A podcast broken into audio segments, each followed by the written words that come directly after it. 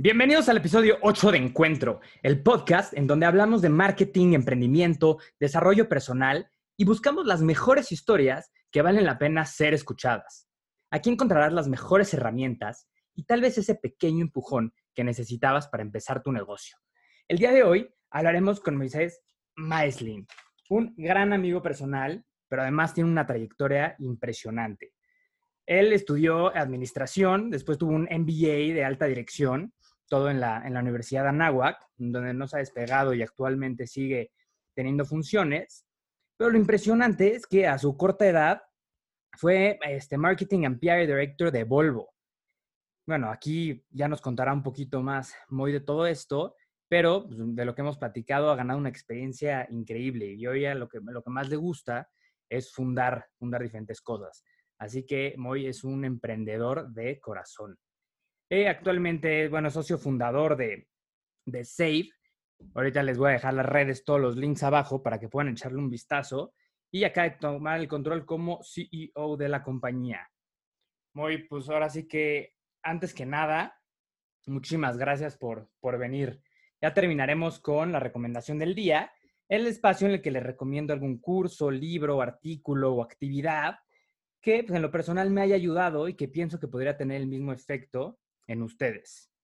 En este caso, pues te, cederé el micrófono para que tú nos des tu consejo basado en tu experiencia. Y pues yo soy Manuel Cuevas y esto es Encuentro.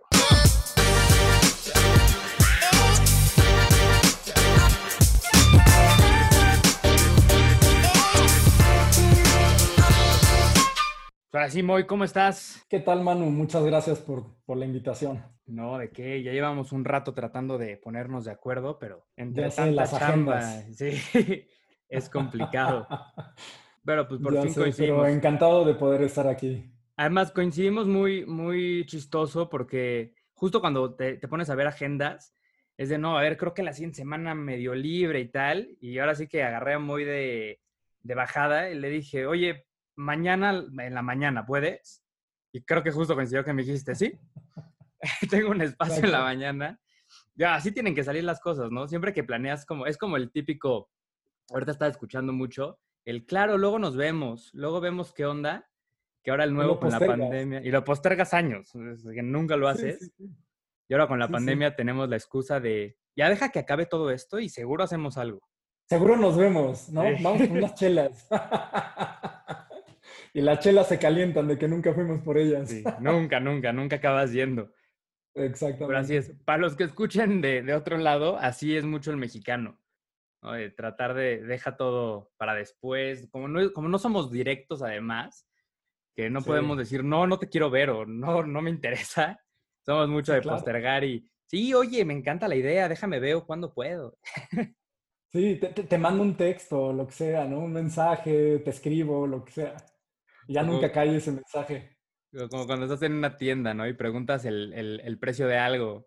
Y, ay, buenísimo, oye, ¿a qué hora cierran? Y ya, ya nunca más regresas.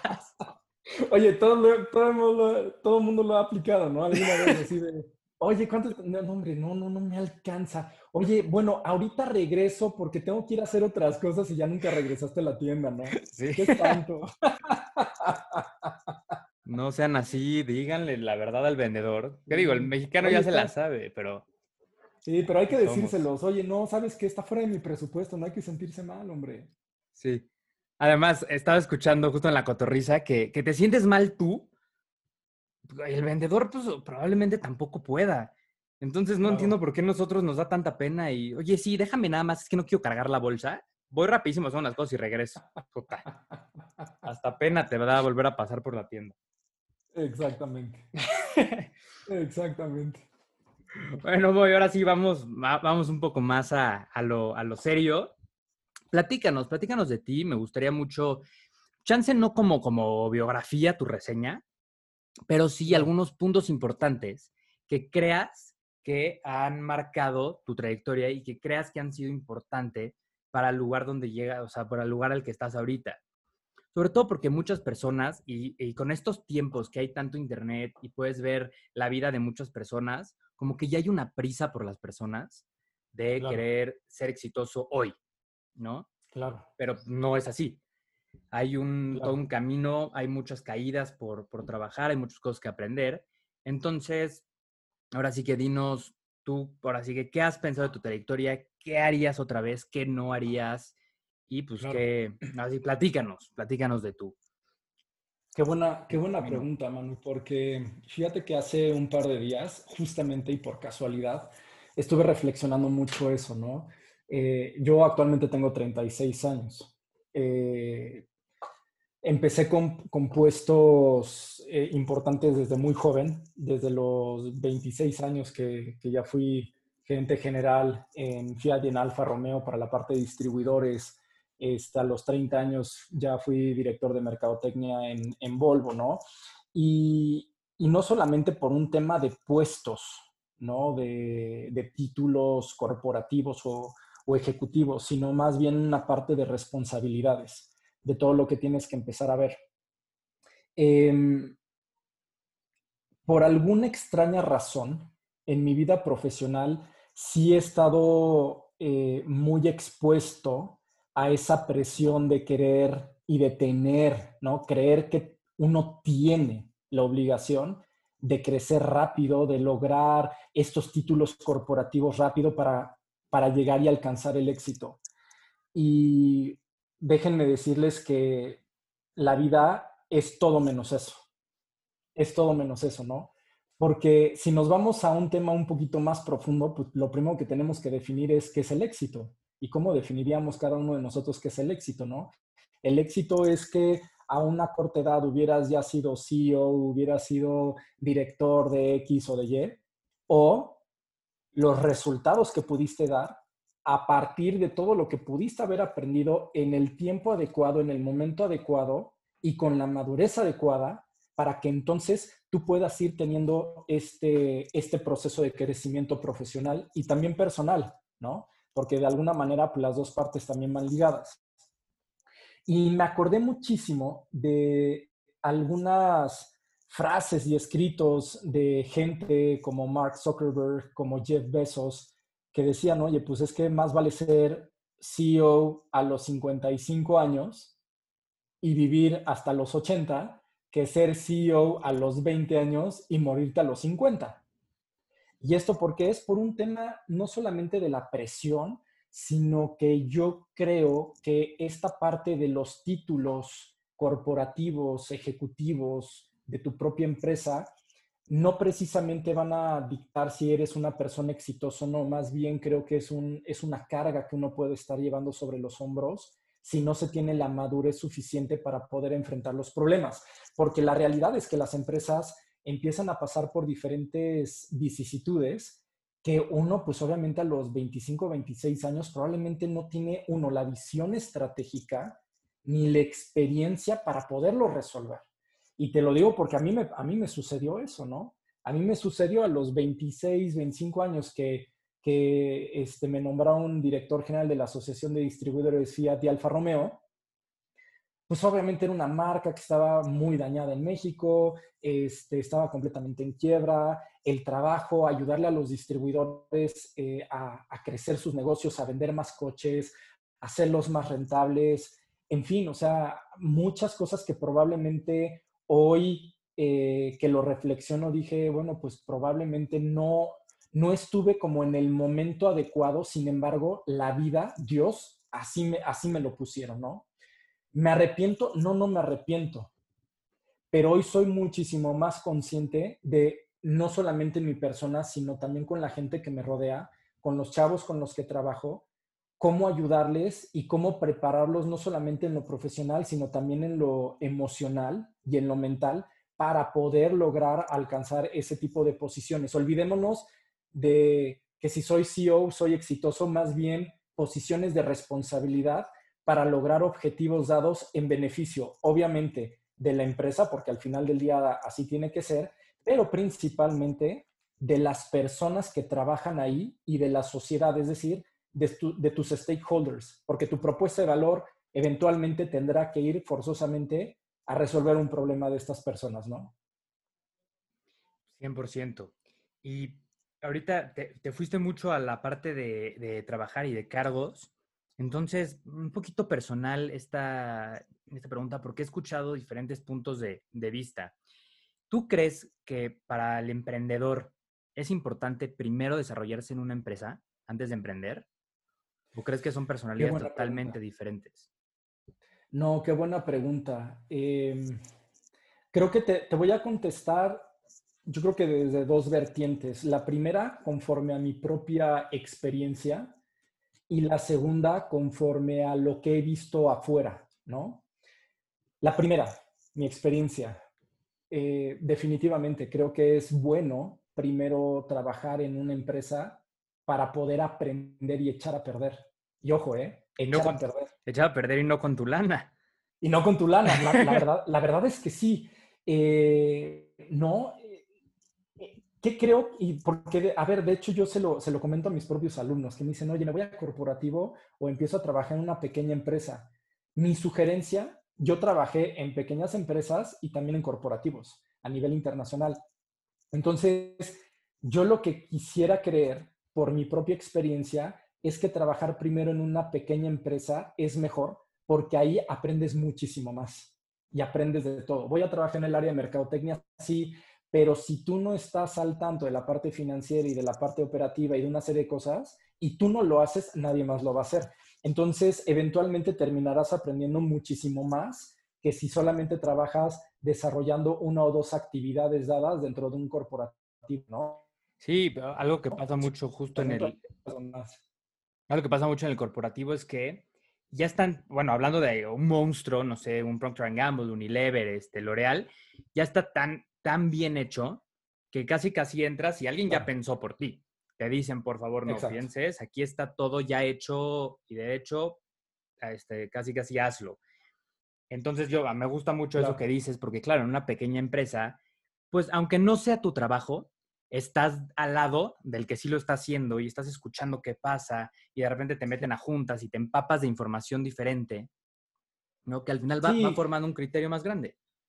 E, e, ese criterio, Manu, justamente es un criterio de negocio y que creo que es vital para que uno pueda emprender, porque emprender, emprender no, no es para todos. Emprender, eh, la verdad es que necesitas tener muchísimo estómago y que si quieres ya, ya platicaremos después más, más a profundidad sobre ese tema pero eh, el hecho de que las empresas quiebren rápidamente se deriva también de la falta de experiencia de la persona y eso obviamente te lo da el trabajo.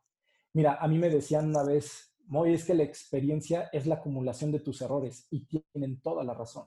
Entonces, por eso ese, ese primer pilar que te comento, ¿no? Desde mi, mi experiencia, pues yo, yo les diría, sí, primero, primero hay que trabajar, hay que echar a perder, hay que conocer, hay que desarrollar esa visión de negocio antes de emprender.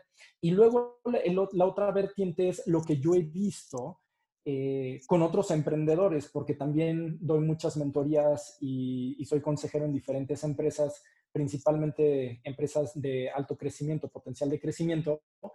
Y también lo que he visto es que hay gente, hay chavos que definitivamente desde un inicio eh, se lanzan a emprender y, son muy buenos emprendedores, pero la pregunta no es si nací siendo buen emprendedor. El tema es que se saben juntar con quienes tienen mucha experiencia para poderles aprender. Entonces, ese camino de trabajar en una empresa adicional o en un corporativo, lo están agilizando sabiendo con quiénes tienen que juntarse para poder aprender a desarrollar esa visión de negocios. Y los malos emprendedores son los que simplemente se lanzan creyendo que, eh, pues porque mi mamá me dijo que mi idea estaba, estaba padrísima, ya sabes, así de, mamá, me, me, comprarías estos tamales que tienen ahora chocolate. Sí, mijito, porque pues es que cómo, no, cómo te voy a decir que no, pues, si, si eres mi retoño. Pues no sé, no se trata de eso, ¿no? Digo, que a tu mamá le guste, pues está padrísimo, pero el chiste es que al mercado le guste, no que a tu mamá o a tu familia o a tus amigos. Entonces, eventualmente, en, ese, en este último pilar, sí veo esas dos vertientes. Aquellas personas que se saben juntar con otras que ya tienen experiencia laboral para poder aprender y que además saben eso y hacen todo lo posible para poder estar aprendiéndole a la otra persona con más experiencia. Y por otro lado, aquellos que simplemente hacen caso omiso y solamente toman decisiones conforme a sus corazonadas, lo cual pues obviamente no los lleva a, tener éxito en las cosas, ¿no? Claro. Y poníamos el capítulo pasado de, de, ejemplo, un poco esto, lo que estabas diciendo, que debes de juntarte con las personas correctas, ¿no? Siempre escuchamos esto y es muy común, ¿no? En el, en, entre todos los speakers y todas las personas de negocio y tal, te dicen, júntate con el equipo y justo el emprendedor pasado nos decía, es que pues yo pude haber sido el emprendedor de la idea, pero hoy mi proyecto no soy yo, es este que es el experto en finanzas, él que es el experto en marketing, porque incluso con los, con los más famosos, puedes ver que, eh, por ejemplo, no sé, un, Steve Jobs, este, Bill Gates y así, tuvieron una idea muy, muy buena, eran muy disruptivos, pero tal vez en la parte operacional, ya como, como CEO, no eran lo, la clave. Exacto. Ya era, ya era diferente lo que, lo que estaba buscando la, la, empresa. El CEO de Uber, que literalmente dijo, fue mi idea, yo lo crecí, yo lo desarrollé. Una vez que se necesita una estabilidad y un director, va y me lavo las manos y admite yo no tengo esa capacidad. Claro. Entonces, e, juntarte con personas. importante. Eso es bien importante. uno, conocerse, autorreconocerse en sus habilidades y en sus limitantes y obviamente saber con quién juntarse para hacerte más fuerte en aquellas debilidades que tienes. Regresando un poquito a tu historia, entonces, pues, esa fue tu trayectoria y eso fue como empezaste a, trabajar. ¿En qué momento decidiste eh, emprender? ¿En qué momento dijiste quiero algo propio?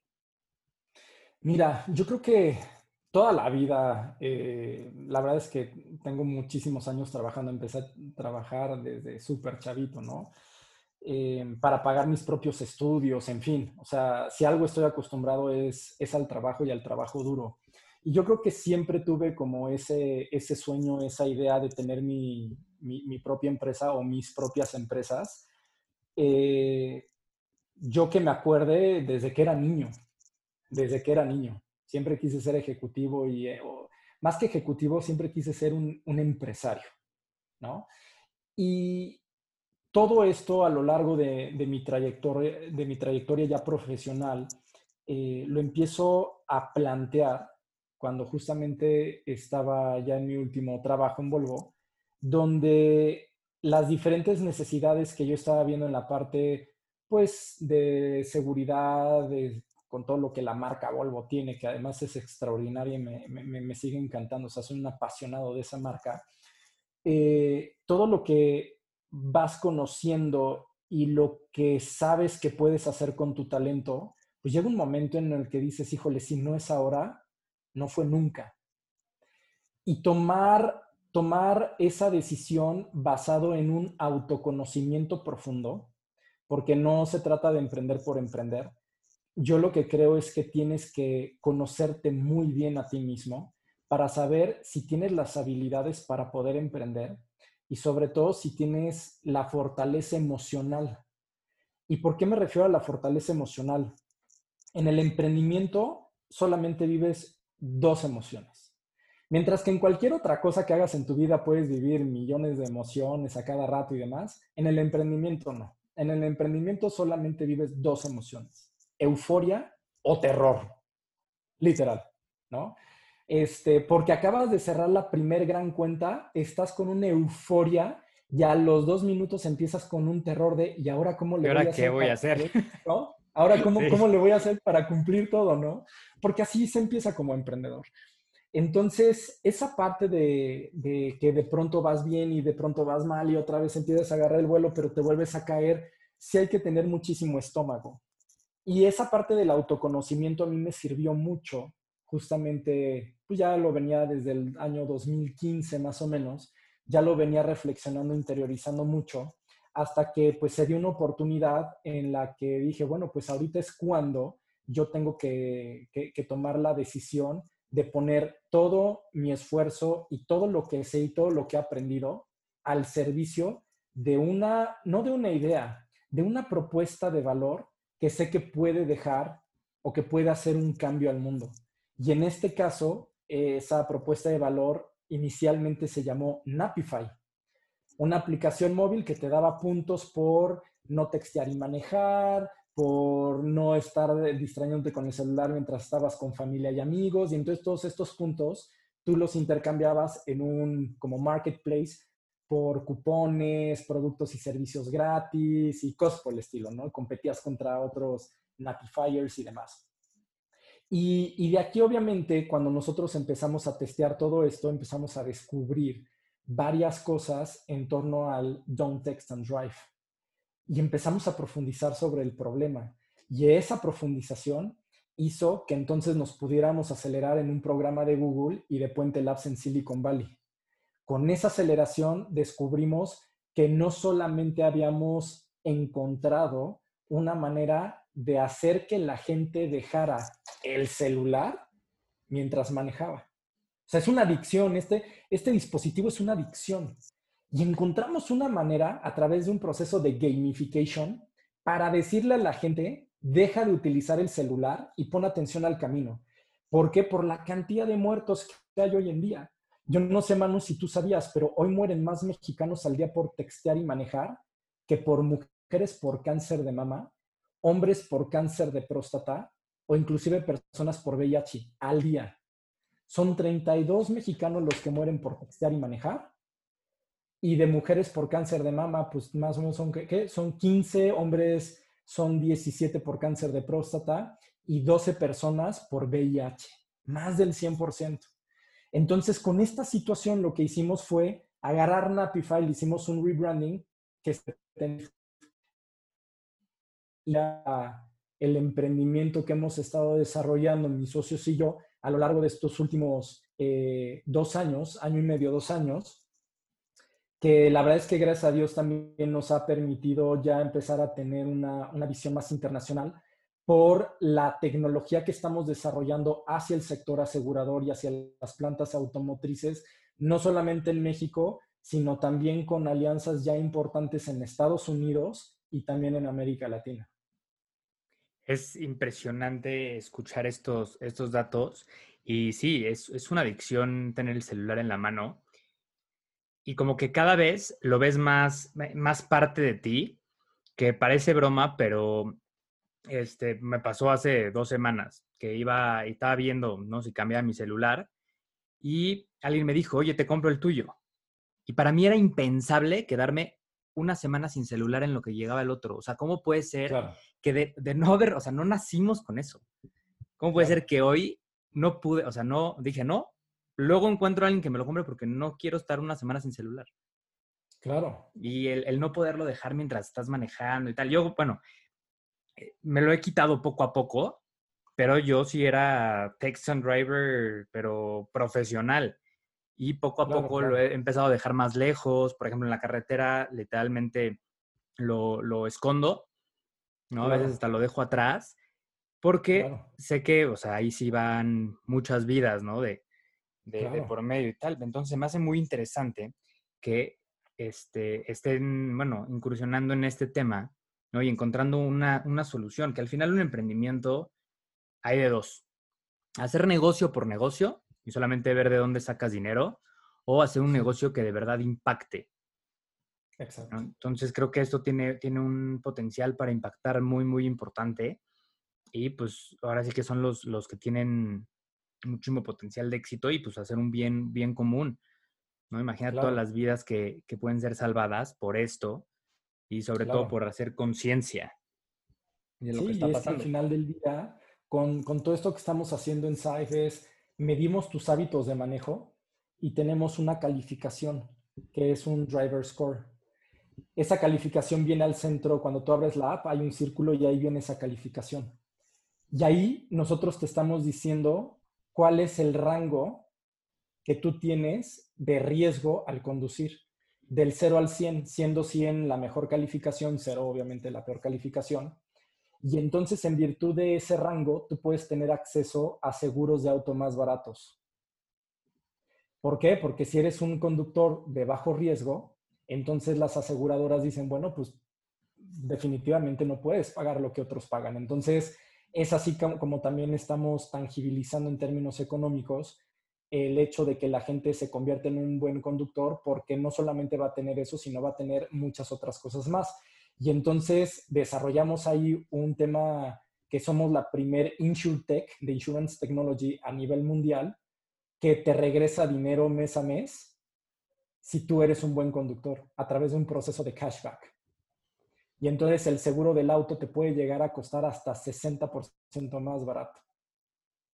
Eso está buenísimo hasta para las aseguradoras, porque ahora sí que su punto de equilibrio se va a ver afectado en neta alto riesgo, bajo riesgo, que al final ellos siempre tienen tabuladores para absolutamente todo, ¿no? Eh, si algo, de algo son expertos, es justo en todos los factores y toda la tabulación que ponen para, para asegurarte. Eh, esto va a ser un, literalmente un game changer para, para las aseguradoras. Exactamente, y eso es justamente lo que estamos ahorita nosotros empujando en México, en Estados Unidos y en la región de, las, de Latinoamérica, ¿no? Donde las aseguradoras se están interesando en, en este perfil de riesgo que nosotros hemos creado, porque además en tiempo real nosotros lo estamos midiendo y todo esto lo hacemos solamente porque tenemos una sola visión. Si nosotros queremos reducir el número de, de accidentes y por ende de muertos en términos automovilísticos, es porque para el año 2025 nosotros nos hemos puesto el objetivo de predecir accidentes de auto en tiempo real a través del smartphone. Justo eso te iba a preguntar, que nos hablaras un poco más de eso. Ahora sí que justo antes íbamos a platicar de eso y le dije, por favor, y es así, espérate, que está muy interesante, la quiero, la quiero escuchar detalladamente. Pues fíjate, la verdad es que es algo que a nosotros nos mueve muchísimo el hecho, a ver, cuando nosotros desarrollamos SAIF, lo único que teníamos en la mente es cómo le hacemos para reducir el número de muertos y de accidentados, ¿no? Porque también las estadísticas no son nada gratas, ¿no? Eh, a nivel mundial mueren más de 1.5 millones de personas por textear y manejar al año. Eh, son más de, de 50 mil personas al mes lo que salen globalmente con lesiones importantes en accidentes automovilísticos, que los puede dejar, Dios nos libre, pues con discapacidades severas. Entonces, imagínate todas esas personas que hubieran tenido mejores hábitos de conducción, todo el bien que pudieran haber seguido haciendo a nivel planeta. Eso es justamente lo que nosotros tenemos en la mente y la idea, y por tanto entonces decimos, bueno, pues ¿qué es lo que sabemos hacer? Tecnología. Y si nosotros queremos evitar esto, hacia donde tenemos que ir es a crear una tecnología democratizada, es decir, al acceso de todas las personas en el planeta Tierra. O sea, nada de que te voy a comprar, te voy a cobrar 25 mil pesos al mes, no, cero, ¿no? ¿Para qué? Para ayudar a predecir accidentes de auto en tiempo real, con toda la tecnología que hemos desarrollado a través de un dispositivo móvil. ahora con, bueno, ya lleva un rato por la democratización del, Internet y el celular, que, que, los porcentajes ya cada vez están más altos. En México creo que estamos por el 60 y tantos por ciento, ¿no? De, de personas que tienen acceso. En Estados Unidos ya van para más del 80 por ciento. Y ahora sí que es, es importante buscar ahora sí ventajas de todo esto. Exactamente. Oye, con la entrada del 5G va a ser una belleza. O sea, es potentísima esa, esa tecnología, lo cual va a todavía ayudar a que más mexicanos tengan acceso a Internet de forma inclusive hasta más barata. Claro, y el tema, ok, regresándonos un poquito al tema de, de la seguridad vial, eh, ¿qué opinas tú del tema, ¿no? y un poco comparado con, con lo que están haciendo, de que eh, los autos que se manejan solos, los autos, los coches que manejan solos, siempre tengo esa, esa, discusión de que de las personas que dicen auto. Los coches que manejan solos, eh, de aquí a que se democraticen va a pasar muchísimo tiempo, porque son muy caros. Exactamente. Tesla pues, no, es tan, no es tan envidioso en ese tema, si quiere ese empujón al futuro, ¿no? y pues gracias a Dios no lo tiene, no lo tiene tan amarrado, pero pues, de todas formas va a tardar, va a tardar mucho tiempo. Claro. Estaba escuchando, eh, leyendo en el libro de 21 lecciones del siglo XXI, mm. justo, de Yuval, que lo que va a salvar a los accidentes viales no es tanto que el auto se maneje solo, más bien es una conexión entre todos los coches que están en, el, o sea, en, en tu ciudad. Porque si tú estás conectado con el de al lado que va a 200 kilómetros por hora y tu coche ya sabe en qué momento va a pasar ese coche, ¿no? Y ya, hay un network entre todos, ahí es donde de verdad, ¿no? Va, se va a ver, va a haber un cambio en los accidentes. Se van a reducir muchísimo. Y te voy a hacer una pregunta, ¿no? Que me gusta mucho. Es un tema un poco entre ética y filosófico. Pero tú qué opinas, por ejemplo, si vas manejando, ¿no? En, tu Tesla se va manejando solo. Y de repente se cruzan dos niños que van jugando con, con una pelota. Y tiene dos opciones tu coche se va a ir a la izquierda, pero yéndose a la izquierda va a salvar a los niños que están jugando, pero se va a estrellar contra un, contra un tráiler que va pasando y te va a matar a ti.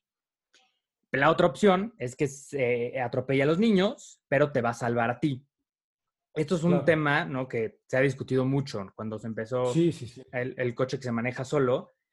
¿Tú qué opinas que va a pasar? ¿Tú qué crees que eh, ante la ética, cómo crees que se va a resolver este dilema? Híjole, mira, qué buena pregunta. De hecho, en la experiencia automotriz que he tenido, he estado también obviamente involucrado con ese tipo de tecnologías, con el tema de la conducción semiautónoma y la visión del vehículo autónomo, ¿no?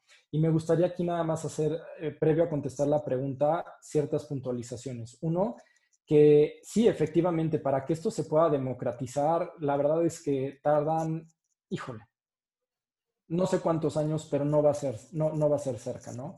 Segundo, para que luego también se logre un auto 100% autónomo, mucha de la infraestructura, la gran mayoría de la infraestructura a nivel planeta tendrá que cambiar en términos de calles, de señalamientos, de medidas, de mil cosas, ¿no? Es, este tipo de tecnología es mucho más complejo de lo que se cree. Actualmente ya hay marcas de autónoma y esa conducción semiautónoma está al servicio de reducir precisamente los accidentes automovilísticos. Y eso creo que es algo muy bueno, es algo muy bueno, ¿no? Ahora, respecto a tu pregunta ética, tiene que ver más con un fundamento sobre la inteligencia artificial, porque al final del día el hecho de que un vehículo 100% autónomo pueda llegar a proteger a las personas que están en el habitáculo, es decir, dentro del propio vehículo, tenderá a estar perfeccionándose a través de algoritmos de inteligencia artificial. Entonces, ¿a qué me voy con esto? De que si veo que viene el tráiler y veo a los niños y veo una serie de cosas y entonces en cuestión de milésimas de segundo hacer un proceso matemático para entonces decidir la mejor alternativa. Y aquí la situación Aquí la situación es bien complicada porque el tema de la inteligencia artificial, creo yo, no, no debe de suplantar esa parte ética. Es decir, si nosotros nos vamos a ese entendimiento de lo que es la persona, lo que es el ser humano per se, eh, vámonos un tema ontológico, no nos vamos un tema religioso, ¿no? El hombre es libre y es volitivo por naturaleza. Entonces, comprendiendo esta situación, la libertad significa elegir lo correcto, no hacer lo que se me pegue la gana, ¿no? Que eso también creo que puede darnos un tema de una discusión con cervezas, pero bueno. Claro, porque en este, este, este cuate lo que propone es que cuando compres tu coche, en las configuraciones, va a decir idioma, eh, español, inglés, eh, edad, 25, 35 años, ¿quieres que sea Tesla egoísta o Tesla altruista? Entonces, como dice, ¿cómo va a venir eso en las configuraciones? O sea, le estamos dando en la torre exacto a dejar que, que la, inteligencia artificial va a decidir por nosotros. Y eso es un error. Eso es un error. Creo que en, en términos éticos, tú no puedes, no puede, a ver, sí puedes porque eres por principio libre y volitivo, pero no debes, por cuestiones éticas, cederle tu libertad y tu voluntad a un ente que no es un ser humano. Uno, tampoco se la debes de ceder a otro ser humano porque eh, e, ese don de libertad y de voluntad tampoco es transferible, es propio.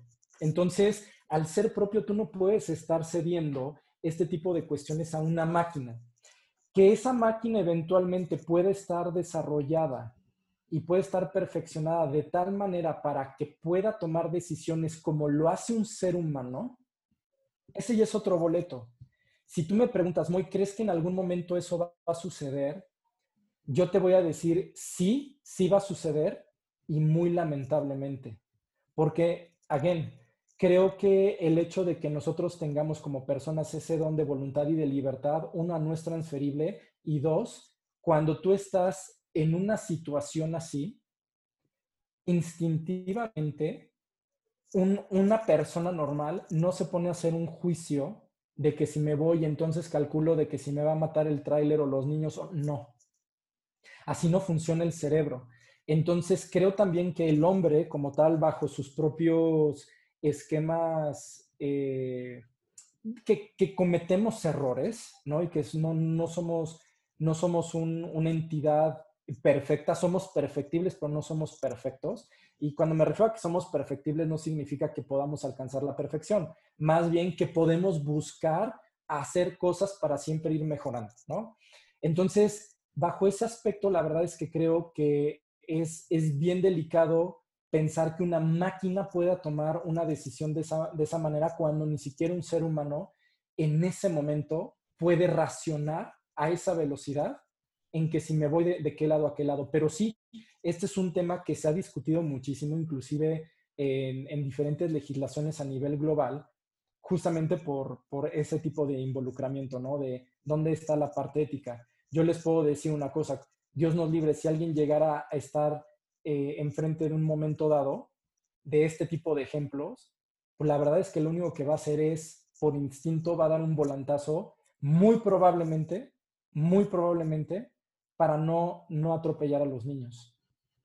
Y eso sí, en diferentes tipos de estudios, no por un tema racional, sino más, más bien por un tema reactivo de la parte reptiliana del cerebro, es proteger al más débil. Entonces, en ese momento, lo más seguro es que la gente haga el volantazo para evitar sin estar viendo el tema del tráiler. 100%. Entonces, sí, es, es un tema súper profundo, ¿eh? Es un tema súper profundo. Sí, todos estos temas, eh, tanto de cosas tan, tan duras como las que estamos hablando, hasta con cosas más básicas como quién va, quién va a decidir qué nuevos trabajos van a ser aptos para personas y cuáles no. ¿No? Ahora sí que tiene muchas, muchas variables todo este... Definitivamente. Todo este tema. Y bueno, regresando un poquito a, lo que estamos platicando de, de Save,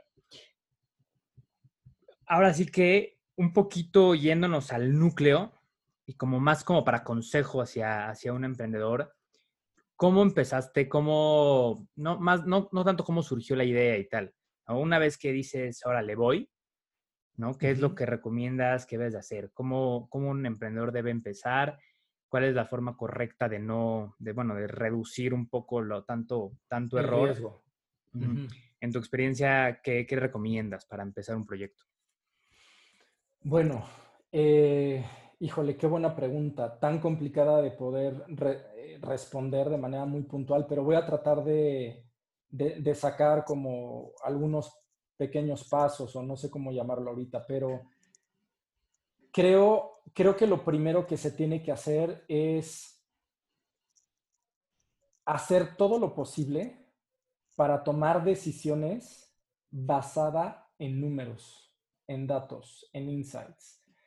¿Por qué? Porque uno de los grandes problemas de los emprendedores es que se envician con sus propias ideas. Y como te dicen en Silicon Valley, oye, tienes una idea padrísima, bravo, y te aplauden, ¿no? Bravo, nos vale gorro, por no decirte otra cosa, porque nos censuran. El tema aquí es, a nadie le interesan las ideas.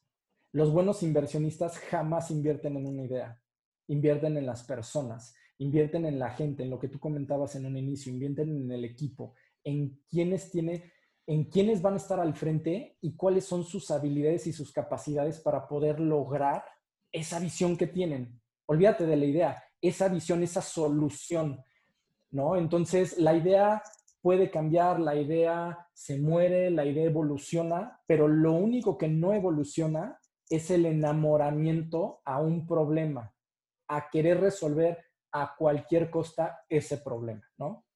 Entonces, lo primero es, señores, dejen de pensar en sus ideas y mejor enamórense del problema, porque sus ideas vienen y van, no son los únicos a los que se les puede haber ocurrido a nivel global Pero si tú estás enamorado del problema, te enganchas en poderlo resolver, vas a encontrar la manera y le vas a dar la vuelta a los problemas para poder resolver ese, ese problema.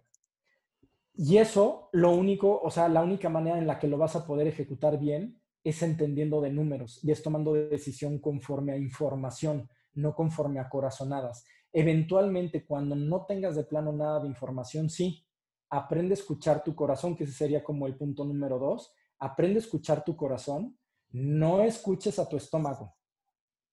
Aprende a escuchar a tu corazón cuando la razón no tiene suficiente información para poder tomar una decisión, ¿no? Y como uno tercero es aprende a ser resiliente. La resiliencia yo creo que es un valor que muy lastimosamente hemos perdido como sociedad a nivel global.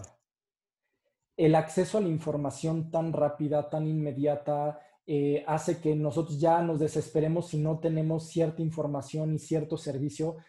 A ver, eh, probablemente, Manu, este, generaciones de las tuyas un poco para abajo todavía, pues que ya están acostumbrados al tema del Uber, es que nunca supieron lo que significaba salir a la calle a buscar un taxi. Hoy, o sea, literal, a ver, eh, a mí todavía me tocó salir a pedir un taxi que te decían, oye, llegamos en 40 minutos pues sí, ya, ya sabías que más o menos era lo que iban a tardar, o que te tenías que salir a la calle y te esperabas como unos 10, 15 minutos en lo que encontrabas a alguien y se te hacía normal. Hoy vas a pedir un taxi y se tardan 5 minutos y dices, no manches. Sí, qué lejos está. Y empiezas a subir el tiempo y lo quieres cancelar. E, exactamente, ¿no? Entonces, esa situación yo creo que ha hecho también que, que, se acelere un proceso de mediatez que nos está afectando en la parte de la resiliencia, porque ser resiliente significa saber aguantar y saber reponerte. Es como aquellos que les gusta el box, lo deben de saber muy bien. El box es un deporte no de ver quién pega más fuerte. El box es un deporte de quién aguanta más. Entonces, aquí la parte de la, la resiliencia es, si se te van a dejar venir una cantidad inmensa de problemas. Si tú no eres una persona resiliente, entonces a la primera oportunidad de decir, no, ya voy a llorar, no, ya sabes que este, ya lo voy a dejar, pues obviamente todo se va a venir al traste y obviamente eso no te va a llevar, no te va a conducir a nada bueno como emprendedor. 100%, es súper importante. Ahora sí que de los puntos que hablaste, el primero que dices, datos y prueba la idea, y me gustó mucho el ejemplo que dijiste de Silicon Valley de las, de, tengo una buenísima idea, eh, es, cierto, y lo, mencionabas también un poco antes cuando empezamos a hablar, tu, tu idea en tu cabeza vas a estar enamorado y siempre va a ser la mejor y le vas a preguntar a tus amigos y a tu, a, tus, a tu familia y todos te van a apoyar. Pero hasta que no tienes de verdad un mercado, no tienes un emprendimiento, no tienes una idea. Exactamente. O sea, nadie decide si tu idea es buena más que que alguien esté dispuesto a darte su dinero eh, por eso, o su tiempo, o lo que te tengan que dar a cambio. Entonces, sí es muy importante entender los datos, eh, de verdad hacer estudios y eh, salir a vender, salir y ver si de verdad la gente está dispuesta a, comprarlo y que, o sea, ves que está funcionando Ahí es cuando tienes una, buena idea y un buen emprendimiento. Y también me gusta mucho la parte de que pienses en el problema y no la solución. Normalmente está mal, mal hecho, pero para lo que sea que hagas, si quieres un emprendimiento o si quieres hacer una campaña de marketing o quieres hacer un caso de administración, etcétera, que la gente empieza proponiendo una solución. Cuando al revés, tienes que hacer un back solving y tienes que irte atrás y en realidad la forma de hacerlo es, primero, analizar tan bien ese problema que de ahí puedas proponer una, una solución viable. No al revés, no creer tener una solución para algo que tal vez ni es problema. Exactamente. Y el escuchar tu corazón, claro que, que, que como dices tú, pasa a segundo plano, pues sí y no, ¿no? También escuchar tu corazón muchas veces, como, como nos platicaste, Moy, es no, no hacer las cosas, ¿no? Al ahí se va, no solamente chuparte un dedo y ver hacia dónde está volando el aire y decir voy, sino más bien cuando, cuando ya sabes, eh, tienes un estudio previo, hiciste tu investigación, está bien fundamentado, tal, ahí es donde ya entra tu corazón, ¿no? A decir, híjole, ahora sí, de todo lo que ya aprendí, todo lo que sé, creo que por aquí va, voy y, me, y voy con todo. Sí, porque no siempre vas a tener información suficiente para tomar la decisión acertada, entonces hay que aprender a escuchar al corazón. Y por último, eso de ser, este, de la resiliencia es impresionante y tienes toda la razón. También me encantó el ejemplo del, de Uber, como la frustración y el que no salga en un día, en dos días, en dos semanas, hace que pues, la gente ya se rinda. Y cada vez se rinden más rápido y, y pues dejas de hacerlo. Porque también platicábamos en el capítulo pasado que si emprendes algo y no ves dinero luego, luego, pues obviamente tienes una desmotivación gigantesca, ya no quieres seguir con el proyecto y estar buscando como lo instantáneo, lo líquido, lo que es este desechable y, y, estar buscando nada más cómo hago dinero mañana en vez de poder tener esa, esa resiliencia, como, como dijiste tú, para poder seguir aguantando problemas, seguir aprendiendo, seguir creciendo ahora sí que no quitar nunca el dedo del renglón, porque si todo lo demás, todo lo que hiciste está fundamentado, está bien, lo que te falta es estar ahí todos los días, ¿no? Para verlo, para verlo salir. No, definitivamente. Entonces se me hacen tres puntos súper importantes, unos súper, súper consejos. Y me gusta que también eres muy, muy analítico, eres muchísimo más frío, aunque muchos emprendedores son mucho más de, de corazón y haz lo que te apasione, diviértete y tal, que también me gusta mucho esa parte, pero eh, me gusta que eres muy frío, ¿no? Calculando y, y viéndolo más como para datos. Te podré decir que a punta de golpes, amigo. La verdad, porque yo creo que como cualquier este, persona de sangre caliente, ¿no? Emprendedor que tenemos esa pasión, nos, a ver, porque también obviamente, ¿no? Cometí muchísimos errores en corporativos, en empresas, eh, con mis propias empresas. Eh, y por eso justamente te puedo decir que estos son los, los, consejos adecuados. Y es algo que he estado trabajando ya desde hace muchos años en primero pensar y cuando se acaba esa parte, entonces tiene que entrar la siguiente maquinita, que es aprender a escuchar el corazón, más no el estómago, ¿no? Entonces, digamos que si fuera un, un, un edificio de tres pisos, quédate en el de hasta arriba, que es el cerebro, y en el intermedio, que es el corazón, pero nunca bajes a planta baja. ya no pienses con el estómago, no, jamás. Nada más te quedas este, de la mitad del edificio para arriba, ¿no? Eh, porque pues sí, el tema de los, de, los fracasos, ¿no? De los errores que vas cometiendo a lo largo de la vida, que además son necesarios para lograr el éxito, pues te van llevando y te van conduciendo a, a primero pensar para luego, luego sentir. 100%. Quédense con esa, con esa frase. De primero pensar y luego poder escuchar y sentir qué vas a hacer. Y ya por último, pues lo más importante, actuar. Exactamente. Ah, bueno, definitivo. definitivo, si no, pues todo se queda en papelito. Oye, y ahora, totalmente contrario a lo que te pregunté, ¿qué consejo que crees que te hayan dado a ti o que escuches que dan, qué consejo descartarías y no darías a nadie? ¿Qué consejo dirías, cuando te den ese consejo, no lo tomes. Claro. Qué buena pregunta, eh. Qué buena pregunta. Me estás haciendo ahorita recordar algo que sí efectivamente una vez me aconsejaron. Muy, mientras todo se trate de dinero, haz lo que sea para lograrlo. Ese es el consejo que les diría jamás, jamás lo escuchen. Porque, a ver, eh, Creo que, creo que aquí es, es bien importante que, que, podamos compartir también con tu, con tu público, Manu, que, y retomando un poquito ¿no? lo que platicábamos de la parte ética del, de la decisión de la inteligencia artificial, en el caso que, que bien pusiste sobre el vehículo autónomo. Esta parte de tu persona, esa parte ética, esa parte de trascendencia, a ver, si crees en Buda, en Yahvé, en Jehová, en Dios, en la naturaleza, eso, eso hoy no es, o sea, ahorita no es relevante. Lo que sí es relevante es que nuestras acciones tienen trascendencia y eso absolutamente nadie lo puede negar. Cuando nuestras acciones toman una relevancia y tienen una trascendencia, por ende, significa que cada una de las decisiones que tú vayas a tomar como empresario definitivamente van a terminar impactando. Olvídate de que te impacten a ti, que eso sí es cierto. Lo más peligroso es que va a terminar impactando a alguien más que ni la debe ni la teme. Cuando las cosas se tratan de dinero y te dicen, empuja todo con el objetivo de que logres un bien material, es ahí cuando hay un peligro. ¿Por qué? Porque uno, no puedes poner en riesgo la vida de las personas por un, bien material. Segundo, oye, Moy, pues es que esto solamente es para mí si no pierdo el negocio y, y demás, ¿no?